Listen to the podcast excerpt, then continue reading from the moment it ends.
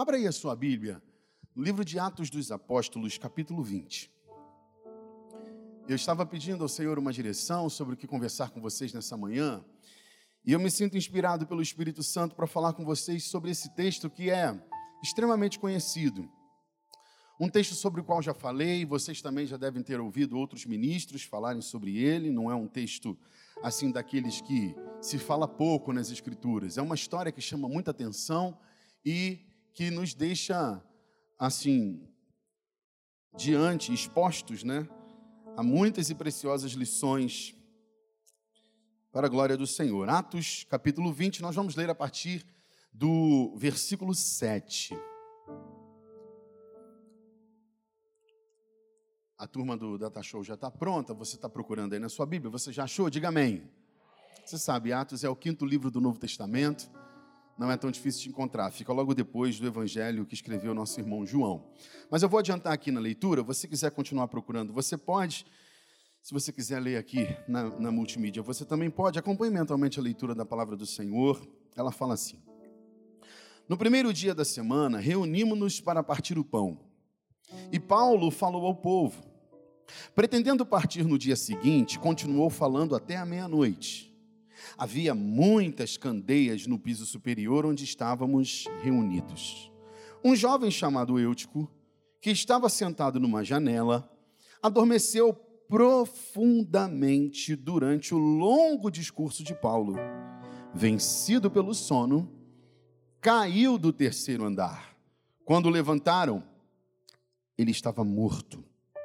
Paulo desceu, inclinou-se sobre o rapaz e o abraçou, dizendo: Não fiquem alarmados, ele está vivo. Então subiu novamente, partiu o pão e comeu. Depois continuou a falar até o amanhecer e foi embora. Levaram vivo o jovem, o que muito os consolou. Senhor, nós não estamos diante de um artigo de jornal ou revista. Estamos diante da tua santa e poderosa palavra. Ela é suficiente. Ela é suficiente. Mas nós ainda estamos com fome, ainda estamos com sede, por mais que estejamos cheios, por mais que estejamos tocados e nos sintamos visitados pelo Senhor nessa manhã, de modo especial, nós ainda temos fome, ainda temos sede e, ele, e temos uma elevada expectativa de que o Senhor ainda tem algo para as nossas vidas nessa manhã. Então eu te peço, use o teu servo com graça, para a honra e glória do teu nome, Senhor, para a alegria e edificação da tua igreja. Em nome de Jesus Cristo nós oramos. Amém. Queridos, tem dois personagens aqui que saltam aos olhos, além da congregação. A congregação pode até ser que tivesse reunido ali com aqueles irmãos alguém é, conhecido da igreja. Paulo está reunido em Trode mas essa pessoa não é mencionada. Só tem dois personagens que saltam aqui: o apóstolo Paulo e Eutico, um jovem. Toda vez que a gente pensa em Eutico, a nossa mente é atraída de cara para pensar no tombo, na morte e na ressurreição de Eutico. Mas de cara, o que se pensa de Eutico não é, é quase, num, quase sempre é uma coisa ruim. Ele é um cara que dorme na igreja, que é um sujeito que senta na janela. E tudo isso é verdade. Eu vou falar um pouco sobre isso mais para frente. Mas eu quero começar essa mensagem pensando com você sobre algo que eu vi em Eutico que está harmonizado com o que eu vejo também em Paulo. Os dois começam a caminhada juntos, tem algo em comum entre essas duas pessoas. Paulo você conhece, o apóstolo Paulo, o, o na minha opinião, o personagem mais proeminente da, da, da igreja do Novo Testamento depois de Jesus Cristo. O sujeito que escreveu 13 dos 27 livros que nós temos no Novo Testamento. Há quem pense que Paulo também escreveu a carta aos Hebreus. Eu não faço parte desse grupo, mas se essas, se essas pessoas estiverem certas, Paulo escreveu 14 de 27 livros. Isso equivale a mais de 50% da quantidade de livros que nós temos no Novo Testamento. Paulo dispensa apresentações para quem está caminhando com Jesus há pouco tempo um grande e poderoso servo de Deus. Eutico, um jovem cristão. E o que há em comum entre esses dois? Os dois estão, naquele domingo, demonstrando uma grande disposição de gastar algum tempo com Deus, com a igreja, com a sua palavra.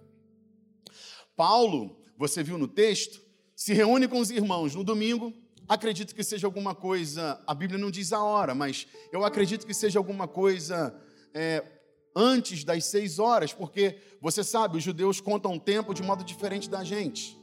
Quando nós falamos dia, pensamos num período de 24 horas.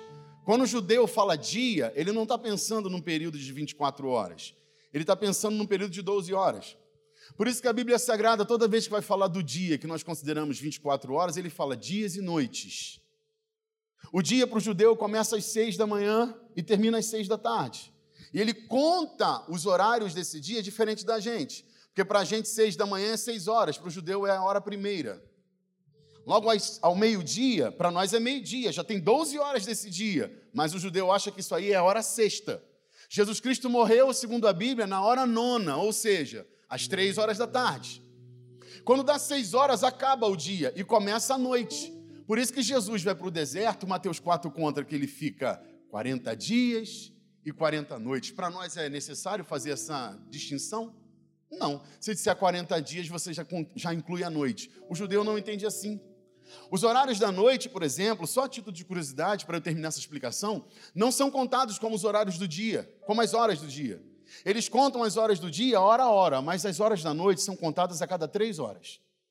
A noite para o judeu tem quatro vigílias. Então, de seis às nove é uma vigília, de nove às doze, uma vigília, duas vigílias é, de meia-noite às três e a terceira vigília. Por isso que quando você lê o texto sagrado dizendo que Jesus foi andando por cima das águas em direção aos discípulos, o texto fala que foi na quarta vigília da noite. Então se compreende um horário entre três e seis da manhã. Eu estou explicando direito isso, queridos? Deixa eu aproveitar que estou falando sobre isso, até para ajudar algumas pessoas que têm um equívoco posto sobre esse assunto. Sabe por quê? Tem muita gente que acha que Jesus ficou três dias morto, por exemplo que Jesus ressuscitou três dias depois de morrer. Eu não pretendia falar sobre isso, mas já estou tocando nesse assunto só para te ajudar. Não faz sentido, a conta não fecha. Jesus não ficou três dias morto, querido. E o texto sagrado nunca disse isso. Diz que Jesus ressuscitou na manhã do primeiro dia da semana, que é domingo, ao terceiro dia depois da sua morte. Se eles contam o dia de seis às seis, Jesus morreu às três horas da tarde de sexta. Então, entre três e seis é, são três horas do primeiro dia. Seis horas termina o primeiro dia, vem a noite. Sábado, seis da manhã, começa o segundo dia. Jesus está morto. Passa de seis da manhã de sábado às seis da tarde de sábado, acabou o segundo dia. Jesus ressuscitou na manhã do terceiro dia. O terceiro dia, domingo de manhã. Então, não, ele não ficou três dias morto. Ele ressuscita na manhã do terceiro dia, assim que começa o primeiro dia da semana, domingo. Eu expliquei direito isso? Senão a conta não fecha. Jesus morre na sexta tarde, ressuscita domingo de manhã. Como ficou três dias morto? Ele não ficou três dias morto. Ele ressuscita na manhã do terceiro dia depois da sua morte. No primeiro instante, começou o dia, lá está Jesus se espreguiçando dentro do túmulo, depois de ter vencido a morte pelo poder de. Uau! Pelo poder de Deus. Isso é apaixonante, não é? Quem já foi em Jerusalém aqui? Levanta a mão, já entrou lá. Ó, então vocês no final do culto põem a mão na minha cabeça, porque eu tenho um sonho de ir para lá e ainda não recebi essa unção. Mas deve ser emocionante demais, não é? Depois vocês me contam. Deve ser maravilhoso entrar naquele túmulo, naquele lugar pequenininho que pertencia a José de Arimateia. Alguém já me disse: José de Arimateia é um cara muito esperto. Ele sabia que não estava doando um túmulo para Jesus, era só um empréstimo por um fim de semana. Vem cá, Jesus, fica aí. Eu sei que é poucos dias, não vai nem me dar prejuízo, pelo contrário, eu acho que vai até valorizar o meu, o meu, a minha cova. Mas deve ser maravilhoso entrar lá e ler em alguns idiomas na parede. Ele não está aqui. Aleluia.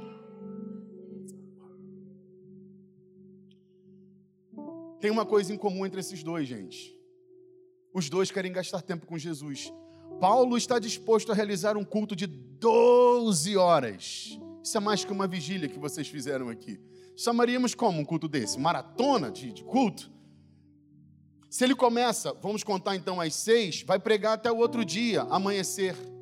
E não porque no outro dia ele tivesse tempo para dormir, ou tivesse de férias, ou tivesse um cômodo numa pousada ali esperando. Ele ia sair daquele culto e ia se envolver numa viagem. Não, não tem um Uber esperando Paulo na porta da igreja para levá-lo ao aeroporto, ou sequer a rodoviária. Paulo ou vai multar no, nos lombos de um bicho, ou vai a pé. Mas ainda assim ele entende que precisa gastar tempo com Deus e com aquela gente, com a obra de Deus, e não se nega a ministrar a palavra, e ele prega de alguma coisa em torno de seis horas da tarde até a meia-noite. Dá uma pausa porque acontece um evento aqui, resultado do, da participação do Eutico na história. Volta e prega de novo até as seis da manhã. Paulo então já deixou claro: estou disposto a gastar o meu tempo nessa igreja. Estou disposto a gastar meu tempo nessa obra. Eutico também. Não sei a circunstância desse menino, qual era a sua profissão, quantos anos tinha, mas ele chega cansado num culto, mas não abre mão dele. Pastor Edmilson disse que quando vem numa maranata, ele até, o pastor Edmilson, meu amigo, o pastor Edmilson Campos, ele tem uma voz que não passa de 40 decibéis, né? Ele é assembleano, mas quando ele chega perto de alguém que fala a, a 50, 60 decibéis, ele fala assim: Você é mais assembleano do que eu. Edmilson, e quando ele vem na Maranata, ele fala: aqui, é, é, é, Essa poltrona está confortável demais para você me ouvir. Mas se você quiser dormir aí, não tem problema nenhum, dorme, isso não me incomoda, porque a casa de Deus é tão abençoada que até dormir na igreja é uma benção. Ele falou: no final do culto, os diáconos vão te acordar e a gente vai embora para casa abençoados. Eu tipo, devia estar num daqueles dias, pastor Rômulo, que a gente vem para a igreja assim, ó, ufa, mas ele veio. E tem muitas pessoas que por menos não vêm. Ele veio para a igreja e não, não, não bastava ter que enfrentar o cansaço, ele ainda enfrentou uma igreja lotada que não tinha lugar para sentar. Ele não sentou na janela porque era a sua primeira opção. Provavelmente aquela igreja estava cheia, lotada. Quem está pregando? É o apóstolo Paulo, que vai dar a última mensagem e vai embora. Sabe Deus quando volta. Então, deixa eu participar desse culto. Não tem uma cadeira para sentar, não tem um lugar para se acomodar. Aí ele tem uma ideia de sentar na janela para suportar não tendo que estar em pé, um culto que poderia, que não tinha hora para acabar. Ele senta ali. Então, eu até consigo fazer uma defesa desse menino, que embora não assumiu uma boa posição quando sentou na janela, e a gente vai conversar sobre isso, ao menos ele investiu o seu tempo, ao menos parece que tem fome, que tem sede por estar naquela reunião. Quem obrigou ele a estar ali? Quem o forçou? Nós não temos tantos detalhes dessa história, mas a sensação que eu tenho é que Eutico foi para lá porque quis. Ele queria aquela reunião. Quando o sono bateu, ele começa a lutar com o sono e não vai para casa dormir. Ele insiste. Você consegue imaginá-lo esfregando o olho, dando tapa na cara para se tentar manter, para tentar manter-se acordado? Ele queria estar ali. Mas, queridos, lamentavelmente, essa, essa vontade de estar na igreja é a única coisa que eu vejo em comum entre Eutico e Paulo. Porque daqui para frente nós vamos ver discrepâncias entre esses dois, e nessas discrepâncias estão lições de Deus para minha vida e para a sua, se queremos realmente obter um resultado relevante dessa semana de avivamento que estamos vivendo aqui. São nas discrepâncias entre Eutico e Paulo que residem as lições de Deus para a nossa vida nessa manhã.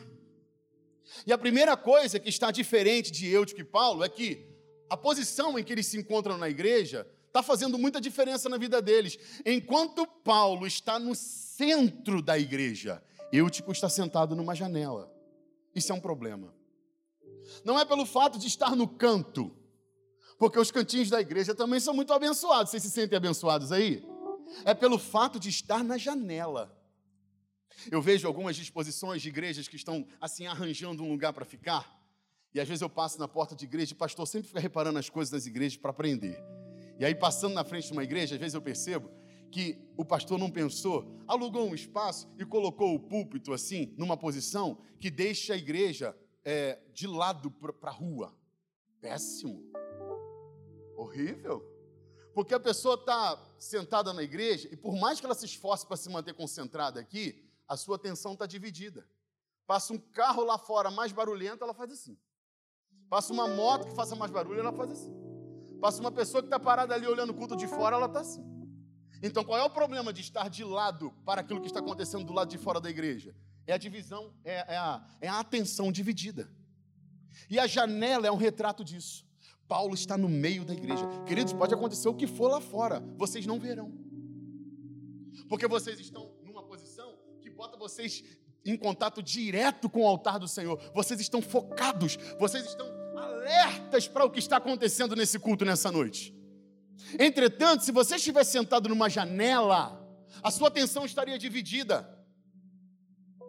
E esse é o grande problema de muita gente que busca avivamento e muitas vezes não recebe qual? Ele até está na igreja, mas ele está na igreja parcialmente.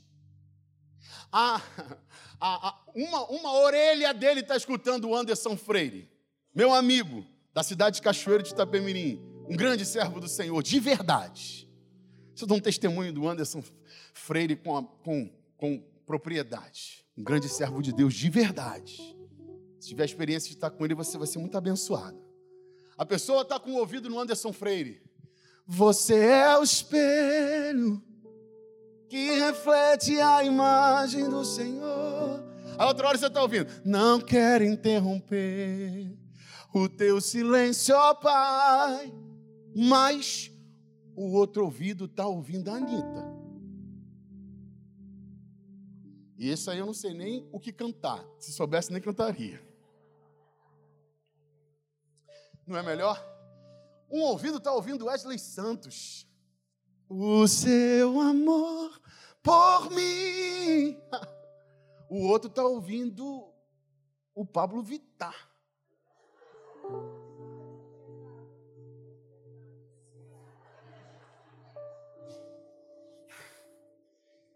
Falei desses dois porque esses dois representam as coisas que a igreja combate. É só para deixar bem clara essa discrepância. O que está do lado de fora sempre atrai a nossa atenção, e quando nós prestamos atenção, estaremos sempre expostos a alguma coisa que costuma destruir aquilo que está sendo construído do lado de dentro. Gente, acreditem, esse mundo, eu não digo o planeta, a sociedade, o ambiente em que a gente vive, mas esse mundo dominado por Satanás, não tem nada de bom lá. Não tem nada de inocente lá. Tudo lá é pensado pelo inimigo das nossas almas, que fica rodando em volta de nós, segundo as Escrituras Sagradas, procurando aqueles a quem ele possa tragar. Satanás talvez seja o ser mais intencional depois do nosso Deus que existe. Porque tudo que ele faz, faz com a intenção. E a intenção de Satanás é destruir a obra de Deus na minha vida e na sua não é porque ele tem algum interesse pessoal na gente, não. A minha leitura, a leitura que eu faço é a seguinte: eu tenho um filho de seis anos, você vai conhecer, faz aniversário hoje, Vitor. Se você, um, um, alguém, uma menina aqui da igreja, quiser fazer um mal contra mim, talvez ela pense duas vezes. Eu sou um homem grande, tenho 1,82, sou um homem biologicamente preparado para ter mais força. Contanto que ela não seja uma lutadora de jiu-jitsu ou de MMA. Mas se é uma garota normal, ela pode pensar duas vezes em me encarar de frente, porque ela vai receber uma enorme resistência, no mínimo. Mas se ela tiver mesmo muito interessada em me ferir, ela tem outras opções. Uma das opções se chama Victor. O meu pequeno Victor, que não tem defesas, se estiver longe de mim. Aí, se o Victor se afasta um pouco e se expõe a essa pessoa, ela vai lá nas costelas dele, dá um beliscão e torce. Aí quando o Victor chegar perto de mim com aquele roxo na costela, eu vou sofrer. Eu vou sentir a dor. Esquece essa história de dualismo de bem contra o mal. Não existe isso quando o assunto envolve o nosso Deus e Satanás. Satanás é um cachorro, é um servo. Não se move se não houver permissão do Senhor. Então, aquela imagem que a gente já viu na internet de um homem todo iluminado e o outro todo pegando fogo, representando Jesus e o diabo, dando uma queda de braço, esquece isso, não existe dualismo. O dualismo existe no branco com preto, no frio com quente, no bonito com feio. Tem dualismo aqui, mas não existe dualismo no reino espiritual. A palavra do Senhor diz que o nosso Senhor vai esmagar Satanás com o sopro da sua boca.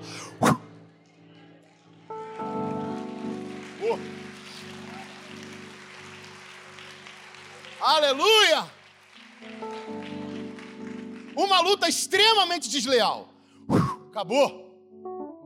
Ele não é idiota, não vai procurar Deus de cara, vai tentar um atalho. Ele sabe que nós somos preciosos para Deus. Ele sabe que o Senhor está trabalhando para nos avivar. então que ele vai tentar dividir a nossa atenção. Porque ele sabe, e sabe bem, que num filho dividido não tem vida. Você se lembra daquela história que está registrada em 2 Reis, capítulo 3? Começa no versículo 16. Duas prostitutas deram à luz duas crianças. Uma matou a criança sem querer enquanto dormia, usurpou, surrupiou o filho da outra e começam a brigar. As duas, a mãe falsa e a mãe verdadeira, vêm na presença do rei Salomão, estão discutindo, ele não sabe onde está a verdade, manda vir uma espada. Você conhece essa história? Vamos fazer uma coisa? Não sei quem é a mãe, metade para cada. Vamos lá, soldado, corta essa criança no meio. aquela bruxa daquela mãe. Isso! Gostei desse rei. Corta! Corta tudo! Está aí! Nem eu nem você. Mas a mãe verdadeira, que aqui representa o Senhor, assim: Ô oh, rei, para. Para. Para o quê, meu filho? Não corta essa criança, não. Vamos fazer uma coisa? Entregue ela inteira para essa falsária.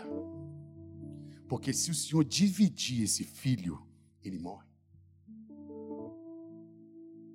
Um filho, é, preste atenção nessa expressão. Um filho dividido está morto. Como que nós vamos avivar uma pessoa dividida? Percebe o contraste da proposta aqui e do resultado de viver sentado na janela? Está dividido. Está dividido. Aí a mãe verdadeira tem, deve ter tido esse raciocínio. Deve ter sido muito difícil, as mamães já pegaram. Eu vou entregar o meu filho na mão dessa impostora. Mas eu vou entregá-lo inteiro, porque é melhor que ele vá inteiro. E um dia, quem sabe um dia, ele descubra a verdade, se liberte dessa mentira e volte inteiro para mim o mesmo sentimento daquele pai que representa o nosso Deus da história do filho pródigo de Lucas 15. Quando o menino procura o pai, o pai não discute com ele. Ô pai, vou, usar, vou dar as minhas palavras para ficar aplicado o conceito. Para mim, o senhor está morto. Como assim, meu filho? Eu quero a minha parte da herança. Quando é que um filho recebe a herança do pai, minha gente? Quando o pai morre, essa é a leitura que o pai faz. Aí o pai olha para o filho, ele deve ter tido aquele entendimento de um termo que se usa na igreja católica, quando se faz um, a gente chama de culto em memória, culto fúnebre, mas a igreja católica chama de missa de corpo presente. Como é que é a missa de corpo presente? Tem um culto e um corpo, está presente. O corpo está ali, mas a pessoa não está. Então o pai olha para o filho e fala o seguinte: ó, só tem o corpo desse menino aqui. A cabeça dele está lá fora, o coração dele está lá fora. O pai nem discute. Esse pai é Deus. Você entendeu a explicação que Jesus está dando aqui? O pai faz as contas, entrega a parte dele e diz: Vai. Sabe por que, que o avivamento muitas vezes não vem? Porque tem um coração dividido. E querido, Jesus Cristo não negocia a sua posição. Entendamos isso de uma vez por todas, entendamos. O pronome é nós mesmo. Porque todos nós, como já ensinou o pastor Rômulo aqui, estamos diante desses desafios. Os nossos desafios são iguaizinhos de vocês. Nós enfrentamos a mesma batalha que vocês. O nosso desafio, minha gente, é entender de uma vez por toda que Jesus Cristo não negocia a sua posição. Ou ele é Senhor de tudo, ou é Senhor de nada. Como pode ser meio Senhor? Como pode avivar a metade de mim? Então eu preciso, em primeiro lugar, corrigir essa falha, se eu estou incluído nisso. Eu que está sentado na janela, e o primeiro problema é: quem está na janela está dividido. Quem está na janela está dando ouvidos a duas mensagens. Vocês já repararam que o Felipe não está tocando uma música que você conhece? Você conhece isso? Por quê? Se ele tocar uma música que você conhece, tem duas mensagens saindo aqui. Eu pregando uma coisa e ele fazendo.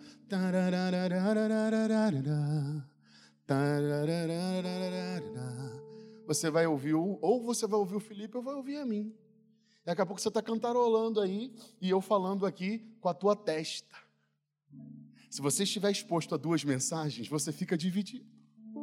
Estou explicando direito isso, querido? O primeiro problema, a primeira discrepância entre esses dois é essa. Ele está dividido porque está na janela. Paulo está no centro. Paulo está no meio. Ele está no meio de tudo que está acontecendo. Venho aqui para a segunda lição, então, para a nossa vida nessa manhã.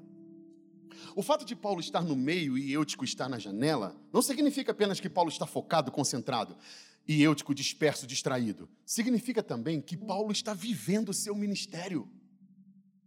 Enquanto Eutico na janela está dormindo. Pense comigo, querido, os dois estão no mesmo ambiente, mas não estão vivendo a mesma experiência. E a igreja, pastor Rômulo, meus irmãos, ela não é como uma câmara frigorífica. Eu já disse isso algumas vezes. Eu acho sempre um bom exemplo para explicar esse conceito. Se a igreja fosse uma câmara frigorífica, eu sou calorento, quem está comigo? Aí, ó. Não interessa, você pode ser calorento que for, numa câmara frigorífica você vai sentir frio. Porque é uma câmara frigorífica. A igreja não é assim. Por mais calorento que seja o sujeito, numa câmara frigorífica, ele sente frio por mais frio que seja um sujeito, na igreja, pode ser que ele não sinta nada. Aliás, deixa eu reconstruir essa frase. Um calorento, mesmo calorento, numa câmara frigorífica, tem frio. Porque a câmara garante que todo mundo vai ter frio. Mas na igreja, os desníveis entre as, entre as pessoas não, não, não é aplacado pela presença de Deus. Às vezes entra a pessoa na igreja e sente Deus os pastores às vezes têm experiências no final. Eu ia para a porta da igreja muito antigamente, hoje eu não tenho ido muito, quase não tenho ido mais. Mas às vezes eu estava na porta da igreja despedindo os irmãos, as expressões no rosto eram totalmente diferentes de um para o outro. Uma pessoa falava às vezes com lágrima nos olhos ainda, depois de tudo, pastor, que culto poderoso, pastor, que palavra abençoada. E esses louvores, meu Deus, eu vou para casa abençoado. Passava outra assim, ó, valeu, pastorzão. Nem parecia que estava no mesmo culto, nem parecia que estava na mesma igreja. Paulo e eu que estão no mesmo lugar, mas vivendo experiências totalmente diferentes. Sensações diferentes. Você consegue imaginar Paulo pregando assim, ó? Irmão. É, o que, que eu estava falando? Paulo está assim, ó, minha gente. Presta atenção. Querido, isso aqui é muito profundo, meu Deus. O cara está lá, botando a Bíblia para Imagina as conexões. A Bíblia nunca faz uma menção de uma pessoa sonolenta numa mensagem de Paulo. Não devia dar para dormir. O cara tem um conteúdo, está pulando, é, é, o pai, é um, é doutor da graça. O sujeito foi lá no terceiro céu, ele sabe muita coisa. Tem muito para nos ensinar quem vai dormir. Eutico vai. Os dois estão no mesmo ambiente, mas não estão vivendo a mesma experiência. E deixa eu te falar sobre uma coisa que eu acho muito perigosa e que eu acho que muitas pessoas de repente podem estar incorrendo nessa dificuldade. A Bíblia Sagrada sempre trata o lado direito como o lado da bênção. Você sabe que a herança que era distribuída para os filhos era diferente. O filho mais velho, o primogênito, ele recebia aquilo que era conhecido como a bênção da mão direita. Porque essa bênção era maior, era mais gorda. Os outros filhos recebiam o que eu vou chamar, desculpe essa expressão, de resto de bênção. Jesus Cristo diz assim, ó: quando a galera chegar diante de mim, eu vou dizer aos que estão à minha direita: Vinde, benditos do meu Pai, possuam por herança o reino dos céus. Mas os caras da esquerda, inferno. Ele falou o seguinte: ó, eu te tomo pela tua mão direita, com a minha destra fiel. Então, o lado direito, eu posso dar muitos outros exemplos, mas já, já expliquei direito, amém? O lado direito é o lado da bênção. Aliás, se a gente pensar no significado da palavra direito, é, é sinônimo de certo, não é? Faz esse negócio direito, rapaz. Faz certo. Eu vou endireitar você. Ou seja, vou te melhorar, consertar. Até no inglês, a palavra direito em inglês, em inglês é right, que significa direita, mas também significa certo. Enquanto, olha isso, nem tinha pensado nisso. Enquanto que esquerda é left, que significa esquerda, mas também significa algo que eu deixei para trás. I left my book at home. Eu deixei o meu livro em casa. Eu expliquei direito isso, irmãos? Yes. Thank you. Eu sempre quis falar isso. Thank you. God bless you. Olha só o que, que Deus fala para Josué. Josué, você tem que andar no meio. Não se desvie. Nem para a direita e nem para a esquerda. Vamos então aplicar esse entendimento nessa, nessa palavra de Deus para Josué? Como seria uma pessoa desviada para a esquerda? É alguém que está desviado fazendo o que não é bom. Esses são os desviados clássicos. Se está enfiado num pecado, se está envolvido em alguma coisa ilícita, errado, tudo é isso. O sujeito está sabendo que está transgredindo a lei de Deus, ele se considera desviado porque está fazendo coisas ruins. Mas você está me acompanhando? Não posso me desviar para a direita também. para a direita dá para se desviar? Ou oh, você sabia que dá para desviar fazendo as coisas certas? Porque tem gente que se acomoda fazendo as coisas certas e porque está acomodado fazendo o que é certo, não faz tudo o que tinha que fazer. Porque eu tipo, até estava na igreja, mas isso não era suficiente.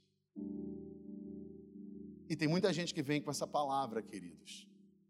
Pastor, ó, não estou fumando, não estou bebendo, não vou mais para o rock. É assim que estão falando hoje em dia? Troca toda hora, né, irmãos? O crush já ficou para trás, agora é contatinho. Muda muito rápido, essa gente tem dificuldade de se, de se expressar, né? O mundo antigamente fala assim: ó, vai para o baile, pff, baile, todo mundo vai rir, não vai. Eu, pastor, eu, minha vida é da casa para o trabalho, do trabalho para a igreja, vem na igreja todo domingo, quer saber? Dou meu dízimo. E aí, está fazendo coisas certas, mas ainda está, mesmo assim, se desviando do centro, do propósito, da vontade de Deus para a sua vida, porque, embora não esteja mais fazendo coisas erradas, ainda não virou aquela chave de ser de deixar de ser uma pessoa passiva no reino de Deus para se tornar uma pessoa ativa no reino do Senhor. É opaco, sabe? É só a média. Vou falar a palavra média porque a palavra medíocre ofende algumas pessoas. Parece que ela é pejorativa, mas elas são sinônimas, tá? É médio. A pessoa fica só naquela margem de segurança para passar de ano. É só naquela margem de segurança para não ir para o inferno.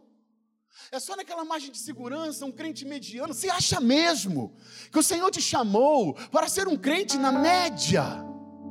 Para ser só um crente que não se, de, que, não se ocupa do, das coisas erradas, que faz as coisas certinhas apenas o Senhor nos chamou para mais do que isso. Ele nos chamou para sairmos da janela, para deixarmos a apatia, para deixarmos o sono. Sabe por quê? Porque enquanto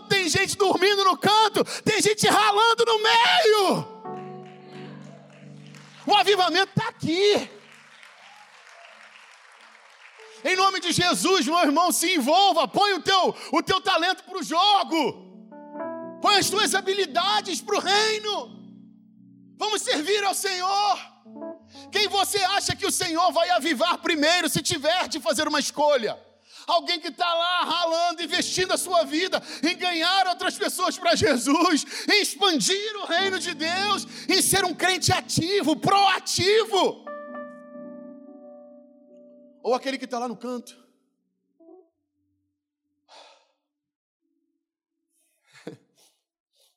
Eu voltei para a academia. Fala glória a Deus, irmão.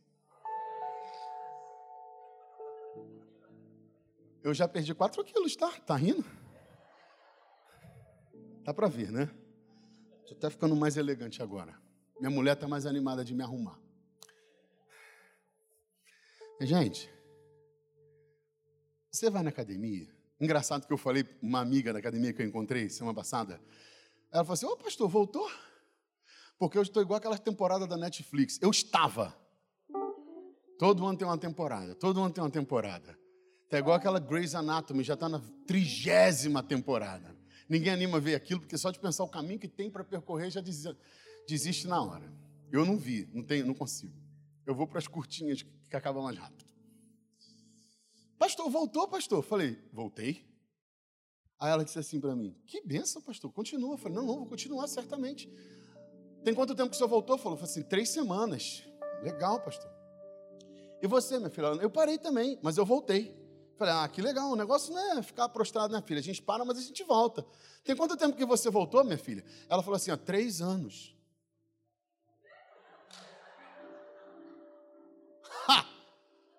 Então o que, que eu fiz, irmãos? Bota a mão aqui na minha cabeça, você bota a mão na minha cabeça, preciso dessa unção sua. Voltei há três anos, eu parei também. Voltei, três anos. Mas academia, você vai na academia, querido, você vê umas pessoas lá saradas, uns caras fortão, umas irmãs traçadas. Mas tem gente que vai à academia há mó tempão que não muda nada. Não tem? Amém ou não? Por que isso, gente? Isso é fácil de responder. Quem está comprometido com os. Aos, eu fiz até um post esses dias no, no, no Instagram. Eu estava eu tava na academia, minha mulher não queria que eu postasse nada, porque ela fala assim, ó. Os outros falam assim, ó, de novo. Mas eu passei, passei de três semanas, já estou com autoridade, vou, vou, postar. Aí eu postei que estava na academia, e, o, e olha a legenda que eu botei: quem vê o altar, não vê os halteres. Gislaine Milena, vocês conhecem? Vocês conhecem a Gislaine Milena? Cantoras evangélicas, elas moram lá pertinho de casa, estavam na academia esse dia comigo, postei. Vamos, meninas, vamos dar uma lição para esse povo. Quem vê Mas a gente olha em volta de gente que na academia o tempão e o corpo não muda. Sabe por que não muda, queridos? Porque eles estão nos halteres, até estão, mas também estão com os hambúrgueres.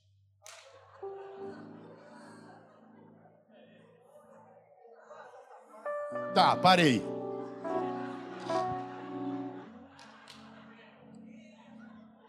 Sabe qual é a terceira lição que a gente aprende com esse texto aqui? Fantástico!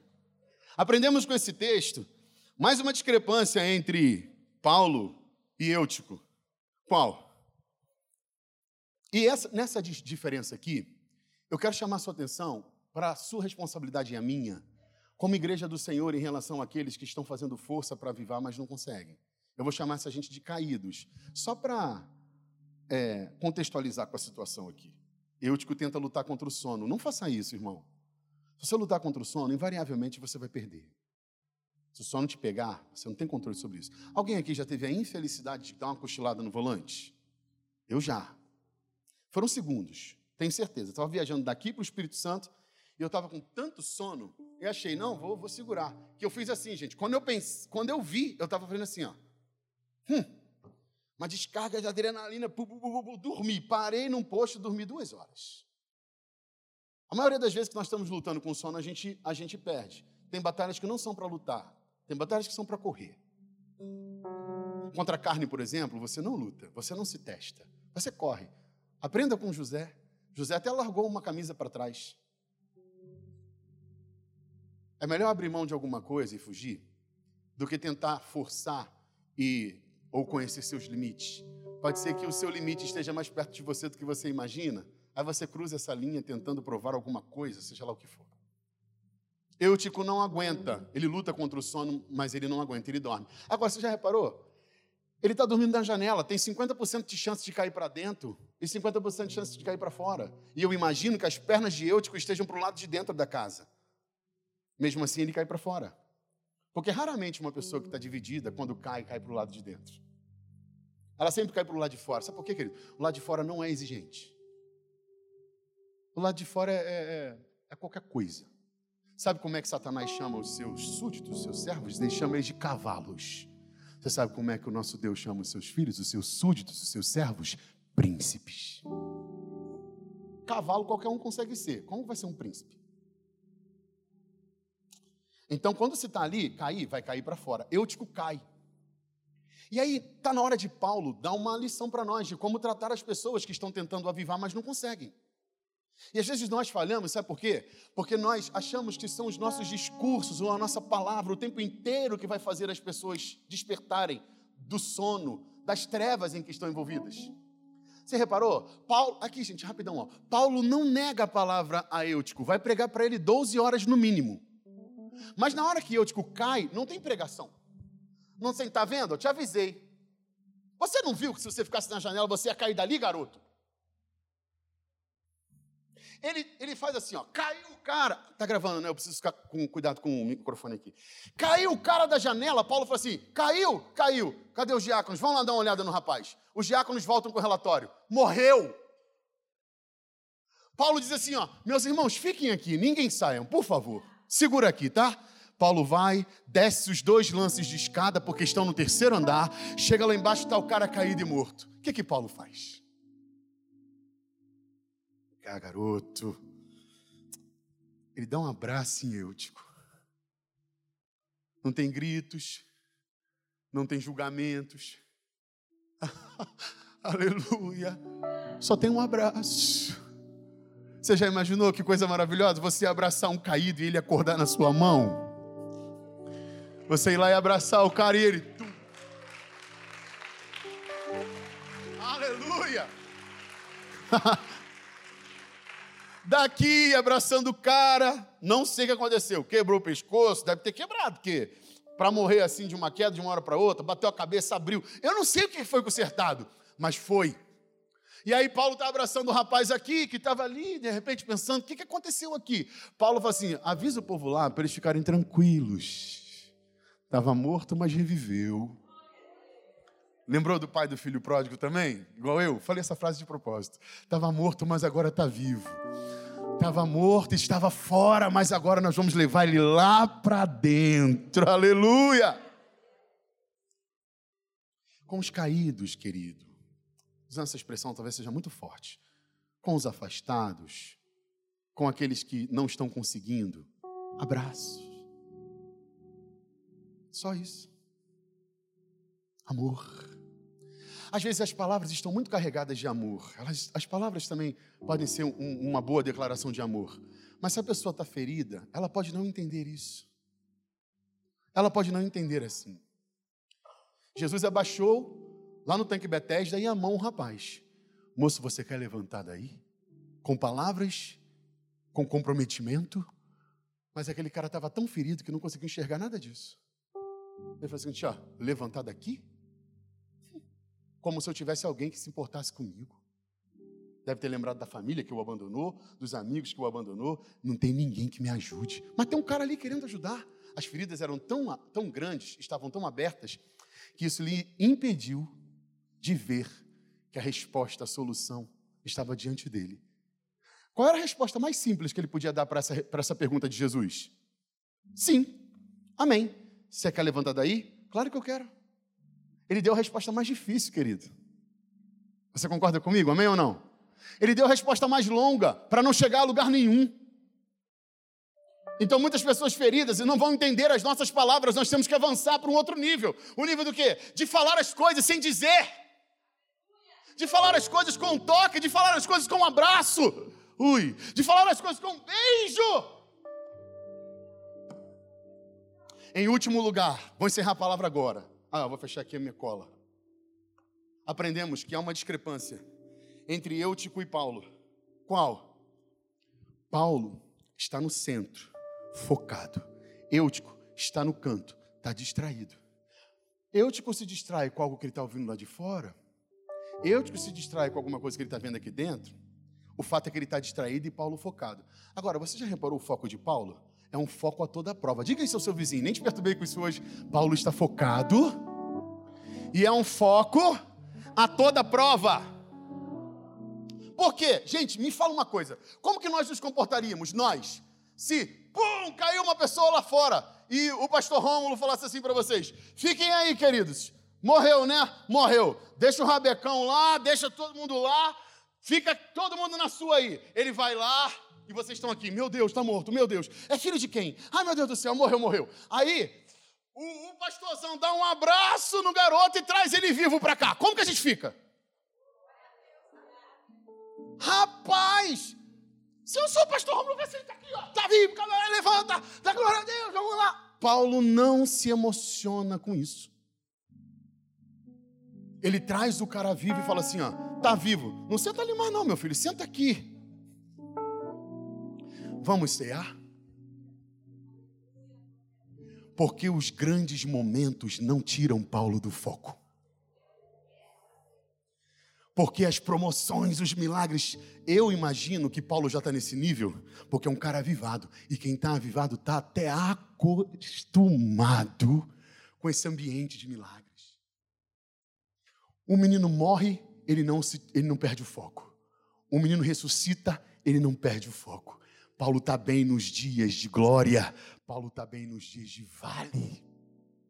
Esse texto nos ensina, meus irmãos, que quando há tombos, quedas, que quando há morte, que quando há desgostos, que quando há frustrações, a gente não se desespera, porque estamos focados no Senhor, porque sabemos em quem nós temos crido, porque sabemos que aquele que nos chamou nos garante, porque sabemos que aquele que está comprometido conosco pode todas as coisas e nunca perde o controle de nada. Nos dias maus, não se desespere, mantenha o seu foco. Nos dias bons, não se emocione demais, mantenha o seu foco. Porque só aqueles que se mantêm focados no Senhor vão viver esses dias de milagres como se fossem vírgulas no seu dia. Porque a coisa mais comum na vida de quem está no Senhor é experimentar milagres todo dia.